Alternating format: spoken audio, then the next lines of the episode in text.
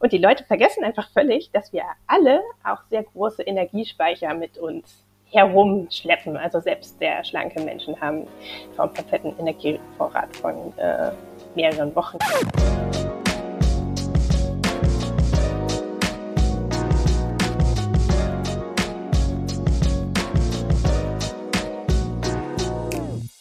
Hallo ihr Lieben, ich bin's wieder, Lena, und heute reden wir über einen Ernährungstrend, der sich schon seit längerem in unserer Gesellschaft etabliert hat, nämlich dem Intervallfasten. Im Gegensatz zum mehrtägigen Fasten, das nur hin und wieder durchgeführt wird und das einige wahrscheinlich aus der Osterzeit kennen, ist die Fastenzeit beim Intervallfasten jedoch vergleichsweise kurz. Aber was sind eigentlich die Vorteile dieser Art des Fastens? Welche unterschiedlichen Methoden gibt es? Und für wen ist diese Art des Fastens überhaupt geeignet? Das alles beantwortet uns heute Dr. Sarah Niedler. Hi Sarah, schön, dass du heute in unserem Coro Podcast mit dabei bist. Erklär doch mal kurz für jemanden, der vielleicht noch nie was vom Intervallfasten gehört hat, was das eigentlich genau damit auf sich hat. Äh, ja, Lena, schön, dass ich heute dabei sein darf. Also Intervallfasten, wie der Name schon suggeriert, ähm, heißt, dass man in Intervallen fastet, in der Regel täglich. Also es gibt verschiedene Formen, bei manchen ähm, ist man zum Beispiel auch nur jeden zweiten Tag. Aber bei vielen Formen ist es so, dass man täglich zum Beispiel für 16 oder 18 oder 20 oder auch nur 14 Stunden ähm, fastet. Und in der restlichen Zeit, also wie zum Beispiel bei der berühmten 16-8-Methode dann in einem Zeitfenster von acht Stunden ist. Und in der Zeit sollte man dann so zwei bis drei Mahlzeiten zu sich nehmen. Also das ist so, so der Grund, Grundgedanke, die Grundregel. Okay, also wird beim Intervallfasten der Essenszeitraum ja stark eingeschränkt und damit ja dann auch die Mahlzeiten reduziert. Was passiert denn durch so eine lange Essenspause in unserem Körper und was ist genau der Grund, warum es gesund sein soll? Okay, also erstmal so äh, in ganz einfachen Worten erklärt. Ähm, in der Fastenzeit greift der Körper auf Energiereserven zu. Das ist so das, das Grundprinzip, was passiert. Und ähm, die Prozesse, die das anregt, die können wir ja dann gleich nochmal näher erklären. Aber im Prinzip ist es immer so, dass wir erstmal ähm, mit einer Mahlzeit mehr Energie aufnehmen, als wir in dem Moment benötigen. Und die speichert der Körper dann bis zur nächsten Mahlzeit. Ja, so das ist halt ähm, auch so der ursprüngliche gesunde Essensrhythmus des Menschen, dass er mit der Mahlzeit mehr Energie aufnimmt, als er braucht und die dann speichert bis zur nächsten Mahlzeit. Und genau das passiert eben beim Intervallfasten, dass man durch die langen Essenspausen dem Körper Gelegenheit gibt, auf die Energiereserven zuzugreifen, weil man denkt halt immer nur so, ähm, an die Energie von außen in Form von Essen. Ja? Wenn man irgendwie Hunger braucht, Energie braucht, dann denkt man, oh, ich muss was essen. Und die Leute vergessen einfach völlig, dass wir alle auch sehr große Energiespeicher mit uns herumschleppen. Also selbst sehr schlanke Menschen haben vom perfekten Energievorrat von äh, mehreren Wochen oder sogar bis Monaten. Genau, und diese modernen Essgewohnheiten, ähm, ja, viele Menschen, die essen ja wirklich von frühmorgens bis abends spät mit äh, sehr kurzen Abständen. Manche essen sogar nachts noch mal was. Ja. Dann wird einfach dieser natürliche Rhythmus kann nicht mehr stattfinden, dass wir erstmal mehr Energie aufnehmen und die dann speichern und auf die Energie zugreifen. Weil wenn ständig Energieform von Essen reinkommt, dann ja, haben wir einfach keine, keine Gelegenheit, auf die Energiereserven zuzugreifen, weil dadurch muss halt einfach mal Stopp sein, dass von außen nichts reinkommt, weil der Körper kann schlecht beides, ne? Energie von außen nutzen und gleichzeitig auf die Energiereserven zugreifen. Genau, und das äh, stößt dann wichtige Prozesse an, wo wir dann vielleicht gleich nochmal näher drauf eingehen können. Okay, ja, dann gehen wir doch direkt auf diese Prozesse mal ein. Treten die dann nur genau dann auf, wenn man diese Zeit auch so strikt einhält oder wie kommt diese Aufteilung zustande? Genau, also diese Erneuerungsprozesse, die du gerade angesprochen hast, das ist die Autophagie, was den meisten Menschen, die sich schon mal mit Fasten auseinandergesetzt haben, wahrscheinlich ein Begriff ist. Ich erkläre es nochmal kurz. Autophagie ist einfach ein Recycling-Mechanismus, also wenn, oder Recycling-Prozess. Wenn ähm, keine frischen Moleküle von außen reinkommen, dann muss der Körper alte Moleküle recyceln, also abbauen und dann die Bausteine werden dann wiederverwertet. Ja, das ist äh, ja eine sehr schöne Methode, um auch einfach in der Zelle ein bisschen, ein bisschen aufzuräumen und dafür zu sorgen, dass alles glatt läuft, weil wenn die Autophagie für zu lange unterdrückt wird, dann sammelt sich einfach auch, auch Zellmüll an und das äh, kann dann auch viele Erkrankungen begünstigen, wie Demenz, Diabetes. Und ähm, diese Essenspausen begünstigen, wie gesagt, diese Recyclingprozesse, die Autophagie. Und ja, jetzt ist beim Menschen sehr schlecht untersucht, wann genau die Autophagie eintritt. Ja? Also man kann da immer so ein bisschen von ähm, Mäusen ableiten, wann es eventuell sein könnte. Aber klar, Mäuse haben einen ganz anderen Stoffwechsel, die sind viel, viel kleiner als wir und das heißt, da kann man immer nur grob schätzen. Es gibt eine Studie am Menschen tatsächlich, das war so ein übergewichtigen Probanden mit Diabetesrisiko und bei denen war die Autophagie dann nach 18 Stunden messbar. Aber man muss bedenken, das hängt natürlich von sehr vielen Faktoren ab. Ja? Was war die letzte Mahlzeit? Wie viel habe ich da gegessen? Was habe ich gegessen? Wie körperlich aktiv war ich in der Zeit? Wie ist überhaupt mein Stoffwechselzustand? Dann Kaffee zum Beispiel kann auch die Autophagie fördern. Also ne, es gibt halt unglaublich viele Faktoren, die beeinflussen jetzt nach wie, wie vielen Fastenstunden die Autophagie eintritt. Was man eben als Faustregel sagen kann, ist, äh, je länger man fastet, desto stärker wird sie stimuliert. Ja? Das heißt, längere Fastenzeiten sind da effektiver, aber so beim Durchschnitt des Menschen sind wahrscheinlich 16 bis 18 Stunden auch schon ausreichend. Und man muss vielleicht auch noch dazu sagen, dass Autophagie auch schon ein Prozess ist, der immer im Hintergrund auf niedrigem Niveau abläuft. Es ist jetzt nicht so, dass wenn man kein Intervallfasten macht, dass der dann gar nicht stattfindet. Ne? Man hat ja, jeder Mensch hat ja auch die, die nächtliche Fastenzeit hoffentlich. Das heißt, da findet die dann auch schon auf niedrigem Niveau statt. Die Frage ist halt immer, ne, ab wann ist es dann messbar? Okay, und ist es dann egal, wann ich diese Essenspause einlege, beziehungsweise welche Mahlzeiten ich dann weglasse? Genau, also die 16-8-Methode erstmal, also zwei Mahlzeiten sind da eigentlich ideal. Das läuft dann darauf hinaus, dass man entweder Frühstück oder Abendessen ausfallen lässt. Was man jetzt ausfallen lässt, ist im Prinzip egal, weil also es gibt halt ganz viele Menschen, die haben morgens überhaupt gar keinen Hunger, ja. Und für die einfach das Frühstück ausfallen zu lassen, ist halt einfach etwas, was so ja, die natürlichen Bedürfnisse unterstützt. Und dann äh, ist ideal äh, Intervallfasten auch die ideale Methode für die. Und was eben da auch noch praktisch ist, Abendessen ist ja oft ein soziales Event. Ja? Das heißt, wenn man Frühstück ausfallen lässt, dann hat man halt Mittag und Abendessen, was vielen Menschen entgegenkommt.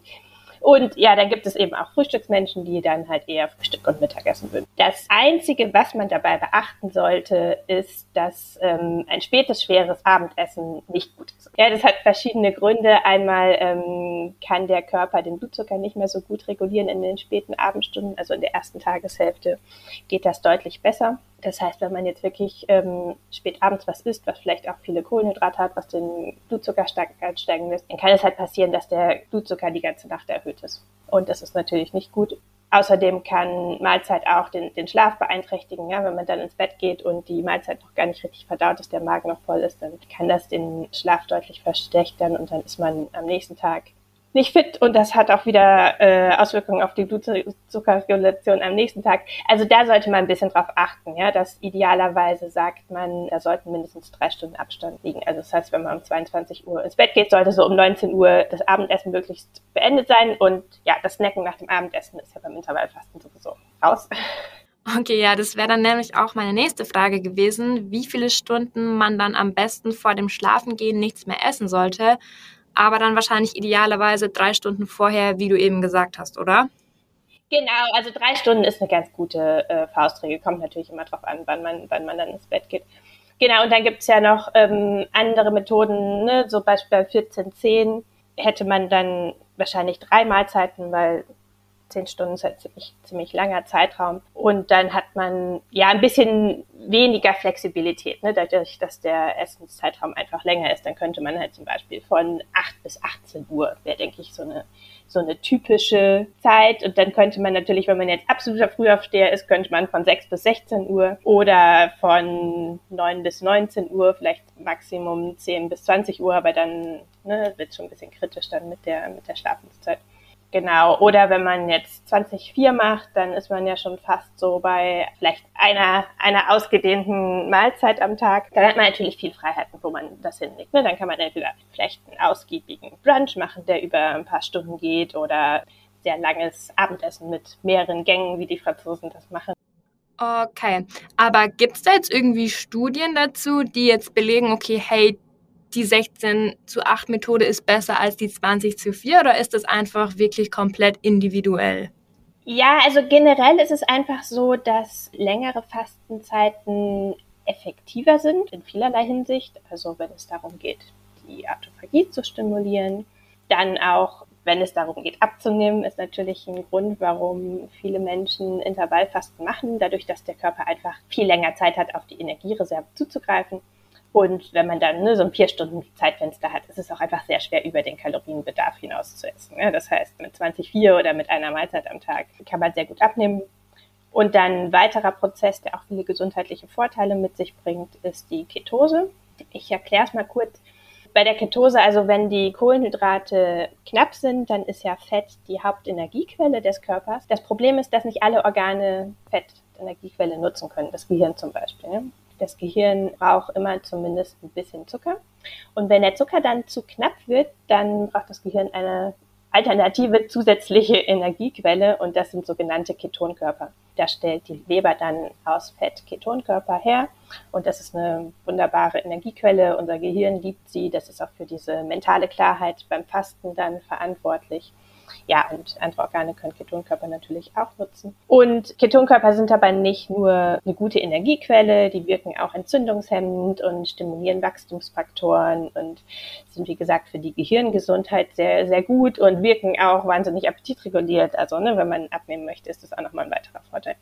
Genau, das heißt, gibt halt einfach diese gewisse Prozesse, die werden erst nach längerer Fastenzeit dann aktiviert, beziehungsweise längere Fastenzeiten sind effektiver, um die zu stimulieren. Und deswegen hat man da dann auch mehr Vorteile. Aber jetzt so als gesunder Mensch, der vielleicht nur ein paar Kilo zu viel auf den Rippen hat oder einfach nur einen gesunden Lebensstil haben möchte, für die meisten, ne, so für den Durchschnittsmenschen, ist 16-8-Methode völlig ausreichend oder auch 10-14, 18-6, alles was da so in die Richtung geht. Ich habe ja auch ein Buch zu dem Thema geschrieben, das Intervallfastenbuch heißt das. Da gehe ich auch nochmal näher drauf ein, ja, was jetzt so die Vor- und Nachteile der einzelnen Methoden sind und wie man die beste Methode für sich finden kann.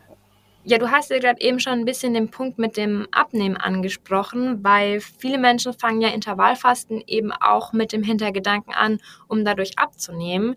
Ist es dann so, dass es durch diesen eingeschränkten Essenszeitraum quasi automatisch passiert oder muss man da zusätzlich zu dem Wann auf jeden Fall auch noch das Was mit ändern? Äh, jein. Also einmal die allermeisten Menschen nehmen erstmal ein paar Kilo ab wenn sie mit 16, 8 zum Beispiel anfangen. Zeigen die Erfahrungswerte, das zeigen die Studien, das ist bei fast jedem so. Dann ist immer die Sache, je nachdem, wie viel Übergewicht man hat, ist jetzt 16,8 nicht ausreichend, um das Idealgewicht oder Wunschgewicht zu erreichen. Was dann oft passiert, ist, ähm, dass man einfach ein paar Kilo abnimmt und dann stagniert es und dann geht's halt nicht mehr weiter. Da gibt's dann verschiedene Sachen, die man machen kann. Also einmal eine gute Methode ist, einfach die Fastenzeit zu verlängern. Also Methode zu wechseln, wo man länger fastet, ja, zum Beispiel eine Mahlzeit am Tag oder auch nur jeden zweiten Tag essen, klingt vielleicht ein bisschen extrem, aber generell sind eben längere Fastenzeiten effektiver.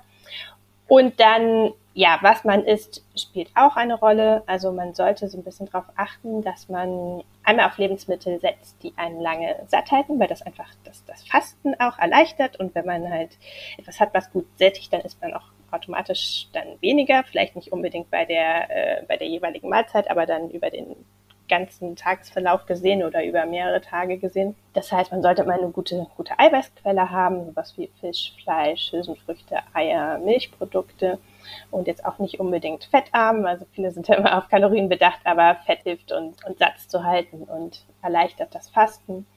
Und man sollte auch ein bisschen darauf achten, dass man jetzt nichts hat, was den Blutzucker zu stark in die Höhe treibt, weil einmal fördert das den Heißhunger, weil der Blutzucker dann erstmal sehr schnell hochgeht und dann sehr schnell abfällt. Und wenn dieser, ja, dieser starke Blutzuckerabfall, das ist halt so, so ein Trigger, so ein Heißhunger-Trigger, weil ja auch das Gehirn rund um die Uhr mit Zucker versorgt werden muss. Und das ist ein typischer Auslöser für Heißhunger. Und ein weiterer Grund ist auch noch, dass ähm, wenn der Blutzucker hochgeht, dann wird auch Insulin ausgeschüttet, ein blutzuckersenkendes Hormon, was wahrscheinlich die viele, viele Menschen von dir Diabetikern kennen. Und Insulin senkt nicht nur den Blutzucker, Insulin ist auch ein Speicherhormon, ja, Fettspeicherhormon. Und man kann sich vorstellen, wenn jetzt irgendwie viele Stunden nach der Mahlzeit noch dieses Fettspeicherhormon sehr stark angestiegen ist, dass das natürlich äh, nicht förderlich ist bei der Abnahme. Das heißt, da sollte man ein bisschen drauf achten, dass man irgendwie Weißmehl, Zucker, überraschenderweise auch Obst also irgendwie ein Apfel, gerade auf nüchtern Magen, kann den Blutzucker wahnsinnig in die Höhe treiben. Und ja, ist, denke ich, auch nichts, was jetzt die Sättigung über viele Stunden fördert.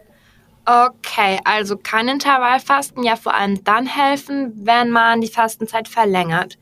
Und wie sieht es denn dann zum Beispiel mit Krankheiten allgemein aus? Welche Krankheiten und Beschwerden stehen denn damit unmittelbar in Verbindung?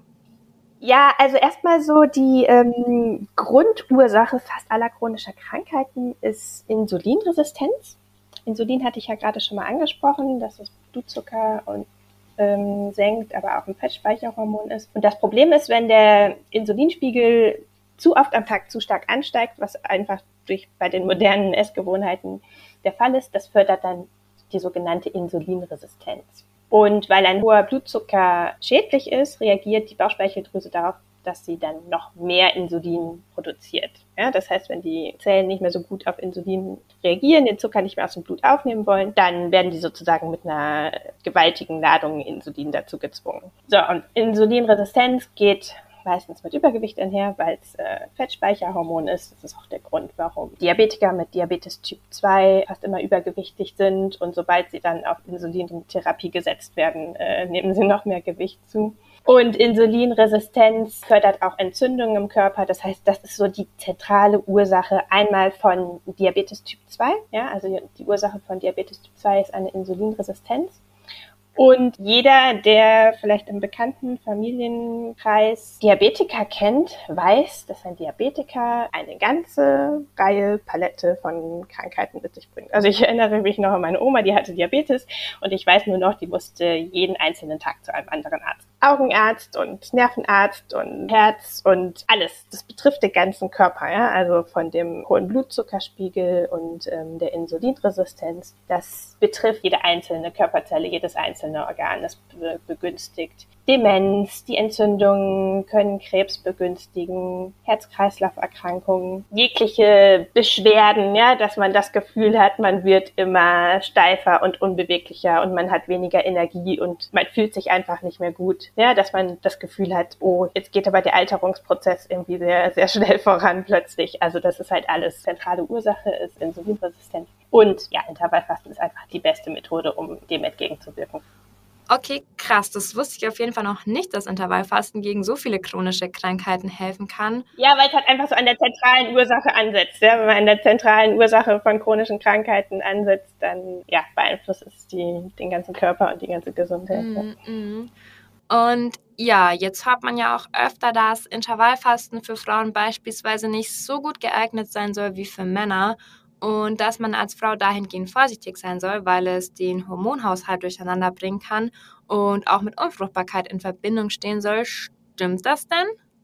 Ja, also die, die Idee bei Frauen ist, dass ähm, wenn jetzt irgendwie eine Hungersnot ansteht, ja, wenn der Körper das Gefühl hat, oh, jetzt ist gerade das Essen knapp, dass er dann denkt, ja, jetzt ist keine, keine gute Zeit, schwanger zu werden. Warten wir auf bessere Zeiten. Ne? Das heißt, das ist jetzt auch nichts, was speziell mit Intervallfasten zu tun hat, sondern bei jeglicher Diät, bei extremen Diäten kann das auf die Fruchtbarkeit wirken. Bei Intervallfasten, wenn man jetzt gerade so eine moderate Methode nimmt, ist das kein Problem. Also wenn man jetzt gerade bei 16,8, ja, das ist zwei Mahlzeiten, kann man auch den, den Energiebedarf sehr gut decken. Also mit zwei üppigen Mahlzeiten hat der Körper auch nicht den, nicht den Eindruck, dass jetzt irgendwie eine Hungersnot ansteht.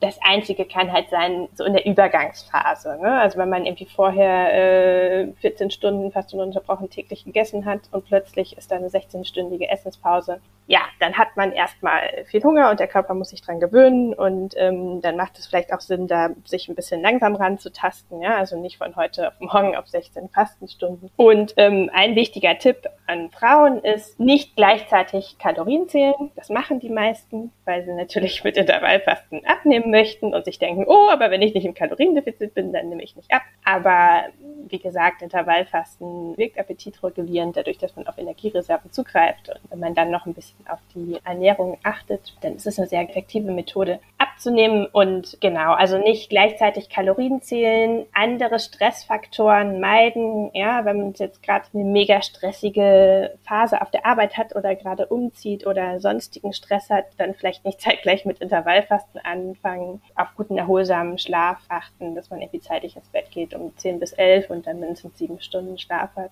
Genau, und generell ist es eben, Intervallfasten fördert eher die Fruchtbarkeit, gerade weil Insulinresistenz der größte Feind auch der Fruchtbarkeit ist. Ja, also viele Frauen kennen das, wenn übergewichtige Frauen, wenn sie abnehmen oder eben einfach schaffen, ähm, halbwegs gesundes Körpergewicht zu erlangen, dass sie dann plötzlich schwanger werden. Oder es gibt ja auch PCOS, das polyzystische Ovarialsyndrom, was auch durch Insulinresistenz verursacht wird und was auch eine häufige Ursache von Unfruchtbarkeit ist. Das heißt, wenn man Intervallfasten richtig macht, dann fördert es die Fruchtbarkeit. Wenn man jetzt gleichzeitig irgendwie strikt die, die Kalorien reduziert oder vielleicht, ja, oder natürlich bei Methoden mit längeren Fastenzeiten ist das Risiko natürlich auch größer, ne? wenn man jetzt zum Beispiel irgendwie jeden zweiten Tag nur isst, das ist schon ja relativ fortgeschritten und vielleicht auch nicht für jeden geeignet. Da ist vielleicht schon das Risiko etwas höher, dass es die Fruchtbarkeit beeinflussen könnte. Aber bei 16,8 braucht man sich da keine Gedanken. Ja, das ist auf jeden Fall schon mal gut zu wissen. Und jetzt nochmal zusammengefasst, was würdest du denn sagen, ist so der ausschlaggebende Vorteil vom 16 zu 8 Fasten? Äh, viele Vorteile. Also einmal ist es sehr gut mit dem Sozialleben vereinbar, ja ich finde, das ist immer sehr wichtig bei einer Ernährungsweise. Deswegen zum Beispiel ist irgendwie auch ketogene Ernährung, was ja auch sehr vorteilhaft ist zum, zum Abnehmen. Aber ich finde, da ist immer so der soziale Aspekt schwierig, ja. Wenn man dann bei jeder Veranstaltung oder gemeinsamen Essen erklären muss, warum man das jetzt nicht isst. Und gerade wenn man bei 16.8 jetzt äh, eine Methode findet, die gut mit dem Sozialleben vereinbar ist, ja, zum Beispiel Mittag- und Abendessen, ist einfach ideal. Und dann auch alle gesundheitlichen Vorteile, die längere Fastenzeiten mit sich bringen bringen, hat man im Prinzip mit 16.8 auch. Vielleicht ein bisschen abgemilderter Form oder man braucht dann ein bisschen länger, um da wirklich die vollen Vorteile auszuschöpfen. Aber im Prinzip ist es einfach eine Methode, ja, wo man jetzt kein drastischer Eingriff in den Alltag, man muss nicht wirklich viel am Essensrhythmus ändern, man muss sich irgendwie nur das Snacken abgewöhnen, ja, und eine Mahlzeit ausfallen lassen und dann hat man schon eine sehr gesunde Ernährungsweise, die der menschlichen Natur entgegenkommt. Okay, und wie lange würdest du sagen, dauert es dann so, bis sich der Körper dann an die Essenszeiten vom 16 zu 8 Fasten gewöhnt hat? Weil ich glaube, man sagt ja immer, dass es ungefähr drei Wochen dauert, bis sich der Körper an neue Ernährungsformen gewöhnt hat. Trifft es dann beim Intervallfasten auch zu? Ja, es ist sehr individuell. Das hängt, drauf, hängt davon ab, wie man sich vorher ernährt hat. Also, ne, wie gesagt, wenn man irgendwie vorher 14 Stunden ununterbrochen gesnackt hat, dann wird man sich dann nicht von heute auf morgen dran gewöhnen. Ja, wenn man vielleicht vorher schon nur drei Mahlzeiten gegessen hat und sowieso nie zwischendurch gegessen hat oder sowieso auch ein Mensch ist, der vielleicht ne, morgens nicht so viel Hunger hat und bisher immer nur gefrühstückt hat, weil man dachte, ja, ist die frühstückste, wichtigste Mahlzeit des Tages, dann wird einem das leicht fallen. Ne? Da gewöhnt sich der Körper auch schnell dran. Aber ja, das ist, das ist wirklich sehr individuell. Also ne, da gehe ich auch im Buch nochmal näher drauf ein, welche Faktoren da eine Rolle spielen. Natürlich auch ähm, Insulinresistenz ist da wieder ein wichtiges Stichwort. Also je stärker die ausgeprägt ist, desto länger dauert es auch, bis sich der Körper da wirklich gut dran gewöhnt hat. Aber gleichzeitig ist Intervallfasten ja auch eine, eine sehr effektive Methode, Insulinresistenz entgegenzuwirken. Okay, ja, dann vielen Dank, Sarah, dass du dir heute die Zeit genommen hast, um bei unserem Podcast dabei zu sein und uns einen Einblick in das Thema Intervallfasten gegeben hast. Ja, sehr gerne, Lena. Vielen Dank, dass ich dabei sein durfte. Intervallfasten ist also eine Essensweise, bei der Stunden und keine Kalorien gezählt werden. Man muss sich beim Essen also nicht beim Bass einschränken, sondern vor allem darauf achten, wann man welche Mahlzeit zu sich nimmt. Einer der wichtigsten Benefits vom Intervallfasten ist, dass durch die Essenspausen die Autophagie angeregt wird, wodurch die Regeneration gefördert wird.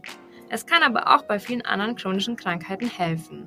Wenn man sich nun auch überlegt, mit dem Intervallfasten zu starten und diese Methode des Fastens mal für sich ausprobieren möchte, eignet sich vor allem die 16 zu 8 Methode, da sie sehr leicht mit dem Alltag und dem Sozialleben vereinbar ist. Und ja, das war's mal wieder von mir für diese Woche. Cool, dass ihr dabei wart.